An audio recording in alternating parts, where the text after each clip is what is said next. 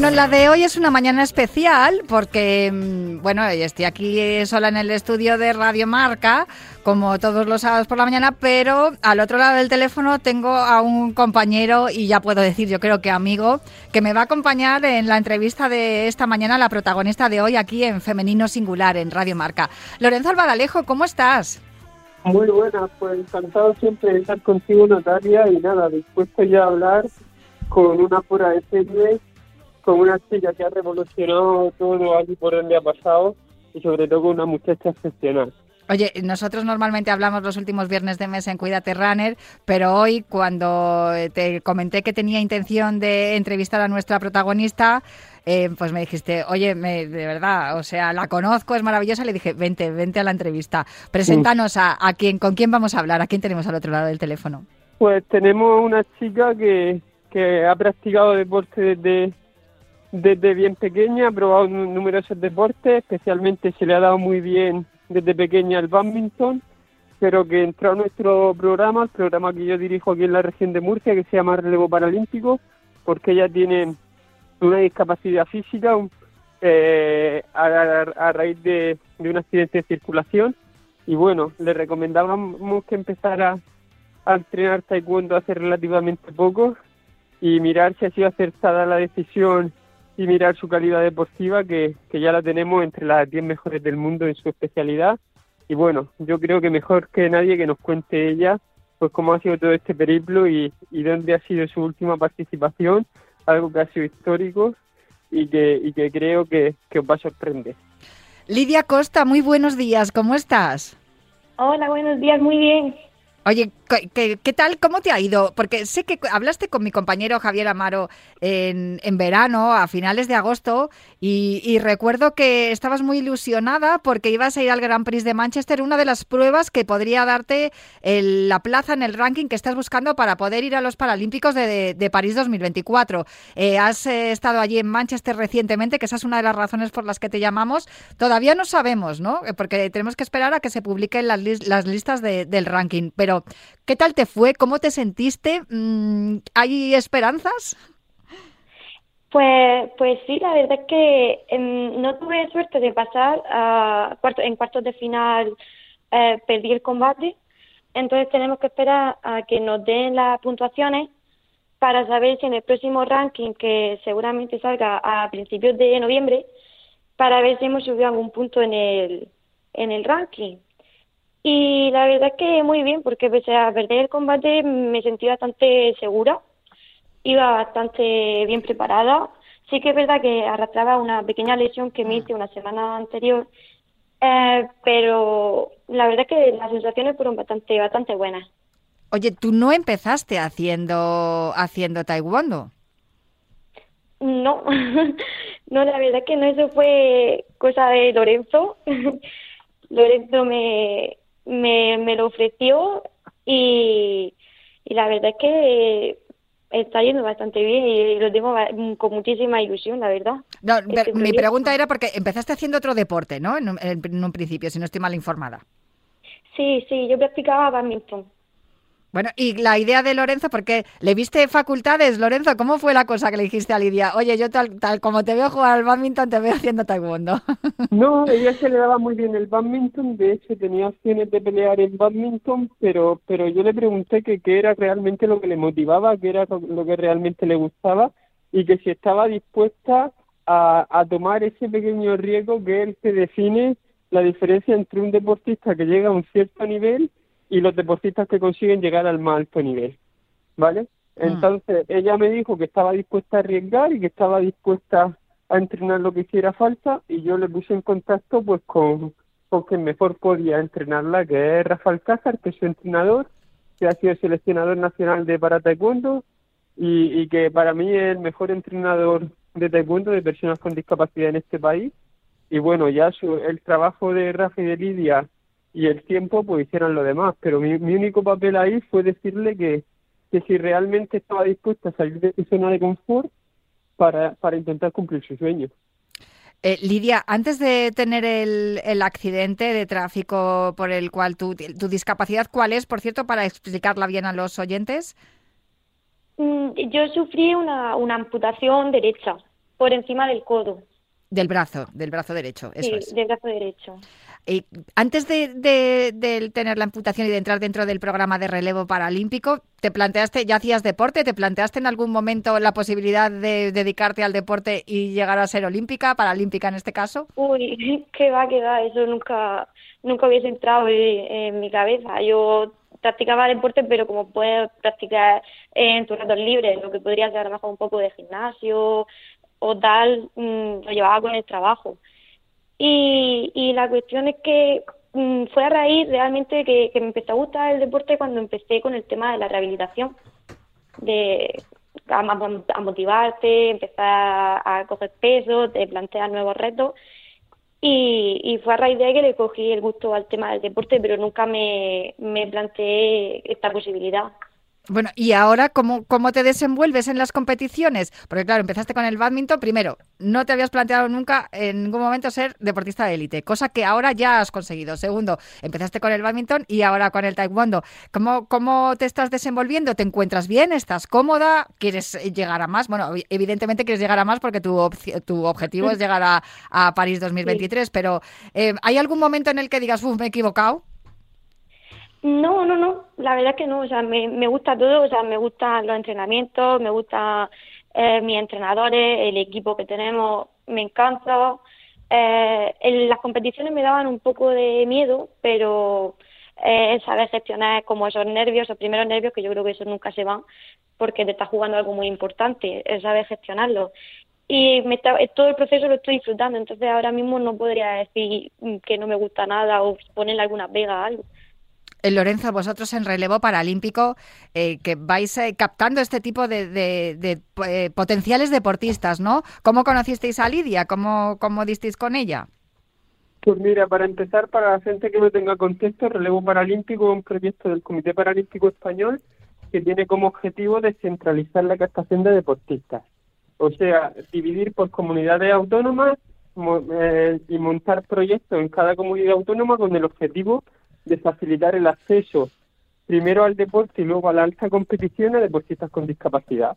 Yo soy el coordinador en región de Murcia y entonces eh, se juntaron varias cosas. La primera, Lidia ya se había interesado por el deporte, ella hacía badminton, en este caso en Arte, en Alicante. Entonces su entrenador, que es una persona que por suerte tenía bastante formación, que es Champi, eh, que de aquí le mandamos un fuerte abrazo. Ay, hablamos con él, de hecho, en Cuídate Runner, ¿no? ¿Verdad? Sí, sí, sí, que dio pasmajo. Y, y su proyecto Lanzadera Deportiva, que es un proyecto referencial en toda, en toda la zona de Levante. Él era eh, él eh, tenía en el radar a Lidia y directamente se puso en contacto conmigo y me dijo que Lidia era murciana y que se había trasladado a vivir a Murcia y pues yo simplemente pues la llamé por teléfono y quería tomar un café con ella y entonces ya fue cuando tuvimos la conversación y empezó. Entonces, ¿por qué es importante visibilizar esto? Porque al final no sabemos dónde podemos tener un potencial deportista de élite. Entonces, la clave es para cualquier entrenador, profesor, monitor de actividades, eh, médico, que tenga un chaval con discapacidad, que vea que le puede interesar el deporte, que recurra rápido al Comité Paralímpico, federaciones o a los propios relevos paralímpicos y estaremos encantados pues de atender a los chicos y chicas y, dirigirlo hacia la práctica deportiva. Lidia, ¿cómo te ha cambiado la vida desde que has empezado con el deporte y sobre todo con la, con la competición? Porque, a ver, el deporte es importante y como tú bien decías, ya lo practicabas antes de manera de como aficionada, ¿no? Pero ahora, ahora que estás en la élite, ahora que, estás compitiendo y que estás aspirando a estar en, unos Juegos Paralímpicos, eh, ¿cómo te ha cambiado la vida? Pues te lo cambia mucho, o sea, en sí mm, el, el deporte es vida, o sea, eso sí o sí hay que intentar mm, que la gente lo practique más, como está diciendo Lorenzo, que, que se sepa que existe este movimiento, que la gente con discapacidad sepa que puede acceder a diferentes deportes, ya sea para competir a, a, modo a, alto nivel o no, pero que, que se sepa que existe esto, que se puede realizar deporte Mm, luego ya la competición te cambia mm, muchísimo el, el, el, viajar, el conocer gente nueva, ya te que gestionar esos nervios, esa inseguridad. Eh, tienes que ir practicándolo y puliendo poco a poco, entrenando mucho y esforzándote y no solo el cuerpo, también la mente, porque cuando empiezas ya a este nivel ya es como que sientes más presión. ¿Y tú cómo vas eh, bajando esa presión? ¿Tienes algún truco? Eh, ¿Haces además, eh, tienes psicólogo? ¿Haces yoga? ¿Cómo lo haces, Lidia? no, sí, nosotros tenemos, yo ahora mismo estoy entrenando en, el CAR de los Alcázares, aquí en Murcia, y nosotros tenemos un, psicólogo deportivo para poder acceder a él. Luego también es muy importante la comunicación con, con los entrenadores, con tu gente cercana también, pues comentar cómo te sientes porque no hay nada de malo en expresarlo. Eh, en admitir que puedes estar nervioso, que si te sientes inseguro, que, que, no pasa nada por admitirlo y que siempre vas a tener gente que te apoye en tu círculo, que para eso están. Tú estás entrenando en los Alcázares, pero ¿de dónde eres? Porque claro, es que yo te estoy escuchando y como adoro el acento murciano, pues es que ya vamos, que te tengo que preguntar que, de dónde eres. Yo soy de, ahora mismo estoy actualmente viviendo en, el Palmar. En el Palmar, pero...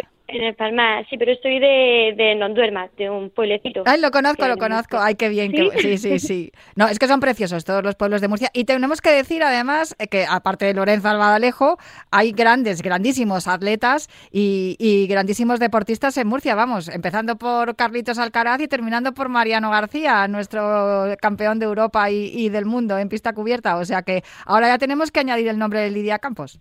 Digo, de Lidia Costa. Sí, sí, sí, la verdad es que tenemos muy buena cantera aquí. Oye, ¿tienes em, claro que vas a estar en, en París? Lo digo porque estás entre las 10 mejores del mundo y posiblemente, eh, si no apareces entre las siete mejores, que son las que ya conseguirían la clasificación directa para París, en esta próxima publicación de puntos del ranking, vas a tener otras opciones, ¿no? Para poder estar. Sí, claro, nuestro, nuestro objetivo es poder entrar en ranking. Entran los siete primeros y si no se pudiese llegar a esa opción, eh, también tenemos otra vía que sería hacer un preolímpico.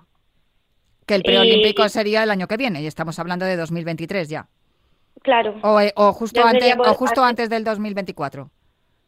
O sea, antes de, que empiecen los Juegos. claro, antes de que empiece el preolímpico, los preolímpicos son continentales y son eh, durante el año de los Juegos. cuando se corta el ranking, que es a seis meses de los Juegos, los siete primeros clasifican y, lo, y de entre los que no se hayan clasificado se hace un preolímpico en cada continente y ahí se dan plazas también para los Juegos. Vale, suponiendo que ella conseguirá la clasificación, Lorenzo, eh, ya en, la próxima publicación del ranking, que ya estuviera en el 7, ¿cómo se sigue compitiendo hasta que lleguen los Juegos eh, si ya la tienes? No. No, pero es que no es en cada actualización los que vayan los siete primeros, es en el momento en que se cierra el ranking, que será sobre, sobre mm, eh, febrero marzo del 24, ahí los que vayan los siete primeros clasifican. ¿Cuál es el asunto? Que cuanto más puntos vayas sumando, más difícil es que gente nueva que vaya entrando al ranking te, alcance. Por eso es importante que estos años vayas sumando los máximos posibles para en 2024 eh, poder centrar más la, la planificación en los juegos y no tanto en seguir sumando puntos, porque ya los tendría. Perfecto, muy bien explicado, Lorenzo, te lo agradezco muchísimo. Lidia, me, imagino que tú ya conoces a muchas de las rivales que tienes y que y porque claro las verás en las diferentes competiciones que por lo que nos ha explicado Lorenzo vas a tener que seguir eh, peleando con ellas por el puesto y también en el tatami hasta que, llegue el mes de febrero de, de, 2024 o incluso pues eso el mes de abril en, el preolímpico previo a, a los Juegos Paralímpicos. Em, ¿Las conoces ya? ¿Os habéis hecho amigas? Porque esto es algo que me, entusiasma siempre que hablo con los deportistas de élite, que claro, son rivales, pero al final, claro, con tantas competiciones seguidas y compartiendo hoteles y concentraciones, pues al final os hacéis amigas.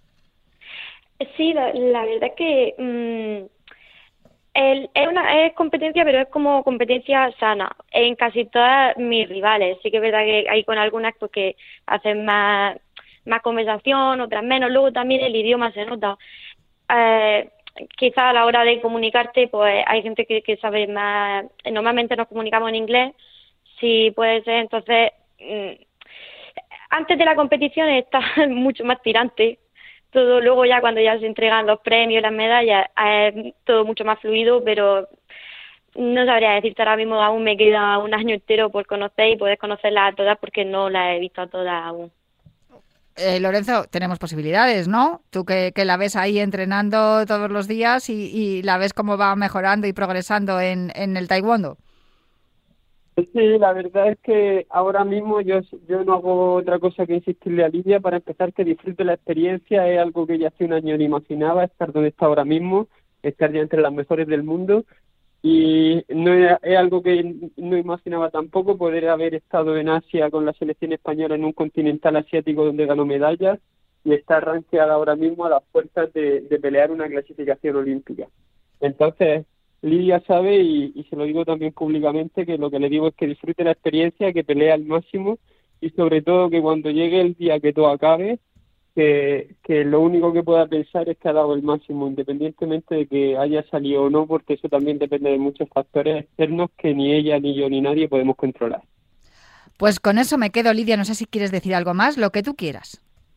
No, simplemente eso, puntualizar lo que lo que he dicho antes, que ya sea a modo competición o no, sobre todo que, este movimiento se extienda y que la gente sepa que está que hay mucha ayuda, que está relevo paralímpico, hay muchas asociaciones que pueden ayudarlos sobre todo a, realizar deporte.